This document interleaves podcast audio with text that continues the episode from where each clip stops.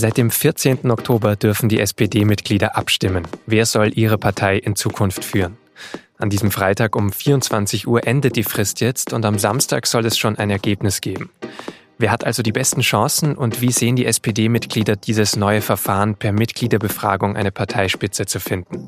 Darüber spreche ich gleich mit unserem Berlin-Korrespondenten Mike Schimanski. Ich bin Vincent Vitos Leitgeb und Sie hören auf den Punkt.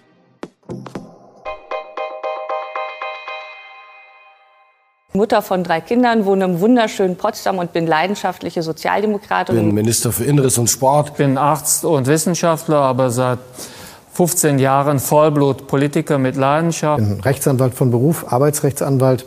Jetzt bin ich Bundesminister der Finanzen. Ich bin Bundestagsabgeordnete und brenne für die Digitalisierung. So klingen sie also, oder zumindest einige von ihnen, die SPD-Kandidatinnen und Kandidaten für den Parteivorsitz in einem Facebook-Video.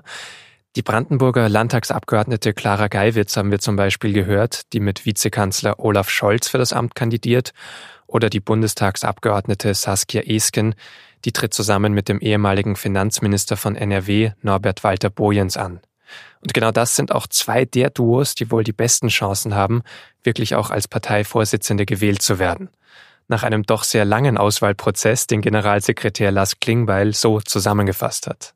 23 Regionalkonferenzen, 250, 270.000 Leute im Livestream. Wir haben mal durchgerechnet, wenn ihr immer den kürzesten Weg genommen habt, seid ihr mindestens 8.000 Kilometer durch Deutschland gefahren in den letzten Wochen. Großer Dank, ihr seid wirklich toll. Das war Klingbeil vor zwei Wochen in München bei der letzten Regionalkonferenz. Da hat er noch einmal versucht, gute Stimmung zu machen. Alle 23 Veranstaltungen waren ja auch wirklich sehr gut besucht. In einigen Städten mussten sie sogar in größere Säle verlegt werden. Aber trotzdem nehmen wohl gar nicht so viele SPD-Mitglieder an der Befragung selbst teil. Es gibt zum Beispiel Medienberichte, die sagen, dass es bis vergangenen Sonntag nur rund 30 Prozent waren. Und darüber habe ich mit dem SPD-Experten der SZ Mike Schimanski gesprochen.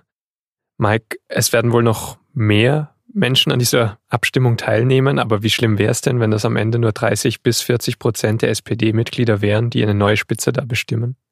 Und das wäre schon folgenreich. Eine Wahlbeteiligung von 30, 40 Prozent wäre dürftig im Vergleich zu früheren Mitgliederentscheiden bei der SPD. Da haben wir schon Wahlbeteiligung von über 70 Prozent gesehen. Das zeigt, äh, wenn Themen den Leuten wirklich unter den Nägeln brennen, dann stimmen sie ab. In diesem Fall sollte es ihnen tatsächlich sehr wichtig sein, wer in Zukunft die Partei führt. Bei 30, 40 Prozent werde ich das Ergebnis sicherlich nicht sehen. Am Ende sicherlich 50 Prozent, vielleicht auch mehr. Aber man sieht schon, die Leute tun sich schwer, eine Entscheidung in dieser Frage zu treffen. Und es mobilisiert sie doch nicht, wie es, glaube ich, den Verantwortlichen im Willy Brandt-Haus lieb gewesen wäre. Aber die Parteispitze hat sich doch so ein bisschen erhofft, eben, dass da eigentlich noch mehr Zusammenhalt entsteht über diese Konferenzen. Warum hat es dann nicht geklappt? Die Binnenwirkung dieses gesamten Verfahrens äh, ist gar nicht mal so schlecht. Jetzt muss man sagen, bei den Regionalkonferenzen kamen tatsächlich mehr Leute, als jeder erwartet hat. Es gibt Kritik, es ist nicht immer in die Tiefe gegangen worden. Die beteiligten Duos sind sehr zurückhaltend miteinander umgegangen. Es wurde auf der Bühne auch nicht über Position gestritten, so recht. Das kann man bemängeln. Unterm Strich steht aber eigentlich ein ganz gelungenes Format.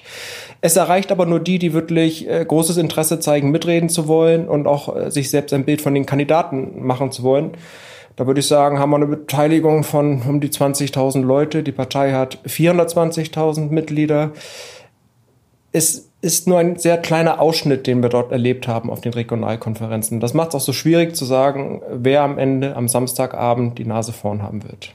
Okay, und es könnte eben einen großen Teil dann doch der Mitglieder geben, die sich den Prozess erst gar nicht so genau angeschaut hat, weil sie vielleicht enttäuscht waren, schon von vornherein. Es gibt sicherlich eine Tendenz in der Partei, sich abzumelden und zu sagen, ich habe satt, das mit anzuleben, was an, an, der Spitze dieser Partei passiert ist. Die letzten Monate, Jahre waren für Mitglieder hart mitzumachen. Der Umgang untereinander in der Partei, diese Zerstrittenheit. Da waren viele auf dem Rückzug, ohne Frage. Ob das das einzige Motiv ist, würde ich, würde ich nicht sagen. Es, es gibt auch eine Haltung in der Partei, auch, auch, auch zu Recht, dass Leute sagen, da muss ich nicht unbedingt mitreden. Klärt diese Führungsfragen. Ich möchte, dass, dass diese Partei vernünftig regiert, dass sie anständig miteinander umgeht. Es gibt auch ein Lager, die brauchen das nicht, bei jeder Frage beteiligt zu werden. Wer hat denn jetzt äh, nach diesem ganzen Verfahren deiner Meinung nach noch die besten Chancen, so als Kandidatenduo weiterzukommen oder gewählt zu werden? Man muss weiterhin ganz oben auf dem Zettel das Team Olaf Scholz und seine Partnerin Geiwitz haben. Das liegt vor allem an seiner Bekanntheit. In den Regionalkonferenzen gab es viel Kritik an ihm, gerade am Olaf Scholz, weil sein, sein Agieren, sein Regieren steht für das Weiter so in der SPD, dass viele grundlegend ablehnen mittlerweile. Das hat er hart zu spüren bekommen in den Regionalkonferenzen. Wenn er nicht in die Stichwahl kommt, wäre das schon eine große Überraschung und hätte das klare Signal, dass die Partei einen radikalen Wechsel an der Spitze will. Und wer könnte gegen ihn in die Stichwahl kommen? Da wird es spannend zu sehen sein, wie Norbert Walter Borjans und Saskia Esken abschneiden.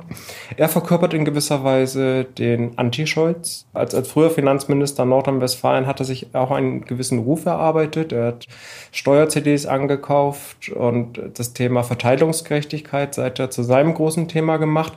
Es gibt eine zweite äh, Paarung, die interessant wäre, die würde mehr darüber aussagen, ähm, ob die Partei auch Verjüngung und den radikaleren Wandel möchte. Das wäre, wenn das Team Michael Roth und Christina Kampmann in die Stichwahl kämen gegen Olaf Scholz und Clara Geiwitz. Sie wollen die Parteispitze komplett umbauen. Sie haben es in einigen Auftritten auch ein wenig überzeichnet mit ihrem Jungsein und Anderssein. Man darf auch nicht vergessen, dass der Michael Roth seit 1998 im Bundestag sitzt für die SPD und auch stets Bühne zur Verfügung hatte als SPD-Politiker. Dann vielleicht noch zum Abschluss, weil du vorhin gesagt hast, diese Veranstaltungen, die Regionalkonferenzen, das ganze Verfahren war gut für die Binnenstimmung so in der SPD. Wie lange kann das denn anhalten, wenn es jetzt eben doch nur ein Gewinnerduo gibt und es doch große Unterschiede gibt, also zwischen Jung-Alt, äh, zwischen Pro, große Koalition und dagegen und so weiter? Ich glaube, wie auch immer es ausgeht, es wird keine äh, Euphorie durch die Partei gehen. Setzt sich Olaf Scholz mit seiner Partnerin Clara Geiwitz an der Spitze durch, dann wird bei vielen der Eindruck hängen bleiben, ein halbes Jahr dieses gesamte Prozedere, dieser große Aufwand auf der Suche nach einer neuen Parteispitze und am Ende kommt doch in diesem Fall nur Olaf Scholz heraus, mag falsch wirken. Werden es die anderen Kandidaten, werden wir womöglich auch einen Effekt erleben, wie wir es äh, auf Seiten der Union mit Annegret Kamm-Karrenbauer haben, die erstmal Führungserfahrung in, in, in solchen Aufgaben äh, sammeln müssen und, und Patzer hinlegen werden. Wir haben sehr unerfahrene Kandidaten. Äh, Duos, die äh, bei der Regionalwahl, bei der Tour durchs Land überhaupt erst ihre SPD kennengelernt haben in all ihren Facetten. Da wird die Partei noch sehr hart an sich arbeiten müssen in den nächsten Monaten. Also es ist keine Lösung absehbar, die von heute auf morgen schnell Besserung verspricht. Vielen Dank für die Einschätzungen. Sehr gerne. Und das Ergebnis der Abstimmung soll, wie gesagt, direkt am Samstag bekannt werden, weil wir es bisher nur angedeutet haben, wenn kein Duo da mehr als 50 Prozent der Stimmen bekommt, müssen die beiden, die am besten abgeschnitten haben, in eine Stichwahl. Und die würde dann in der zweiten Novemberhälfte stattfinden. Jetzt noch weitere Nachrichten. Im Juli 2016 hat ein 18-jähriger Amokläufer am Olympia-Einkaufszentrum in München neun Menschen getötet. Jetzt, drei Jahre später, hat das bayerische Innenministerium seinen Abschlussbericht zu den Ermittlungen vorgelegt. Es hat die Taterin als rechtsextremistisch motiviert eingeschätzt. Bislang war es davon ausgegangen, dass der Täter sich für Mobbing rächen wollte. Das hatten Opferangehörige und auch Experten immer wieder kritisiert. Die EU-Staaten wollen Großbritannien grundsätzlich gewähren, den Brexit weiter zu verschieben. Sie sind sich aber nicht einig, wie lange. Das haben mehrere Diplomaten am Freitag bestätigt. Man möchte sich am Wochenende weiter beraten, am Montag oder Dienstag werde es dann eine Sitzung der EU-Botschafter geben. Ein Sondergipfel der Staats- und Regierungschefs ist bisher aber nicht geplant. Solange keine Entscheidung über den Aufschub getroffen ist, ist ein Brexit ohne Deal am 31. Oktober noch möglich. Am Sonntag wird in Thüringen ein neuer Landtag gewählt. Nach neuen Umfragen wird es dabei eng für die bisherige Koalition unter Bodo Ramelow. Der linke Ministerpräsident ist zwar beliebt, trotzdem kommt seine rot-rot-grüne Landesregierung kurz vor dem Wahltag nur auf etwa 44 Prozent. Aber auch für die CDU, die in den Umfragen an zweiter Stelle liegt, wird es schwer, eine Regierung zu bilden. Dazu ist die AfD mit ihrem Spitzenkandidaten Björn Höcke zu stark. Immer öfter wird jetzt über eine Minderheitsregierung spekuliert.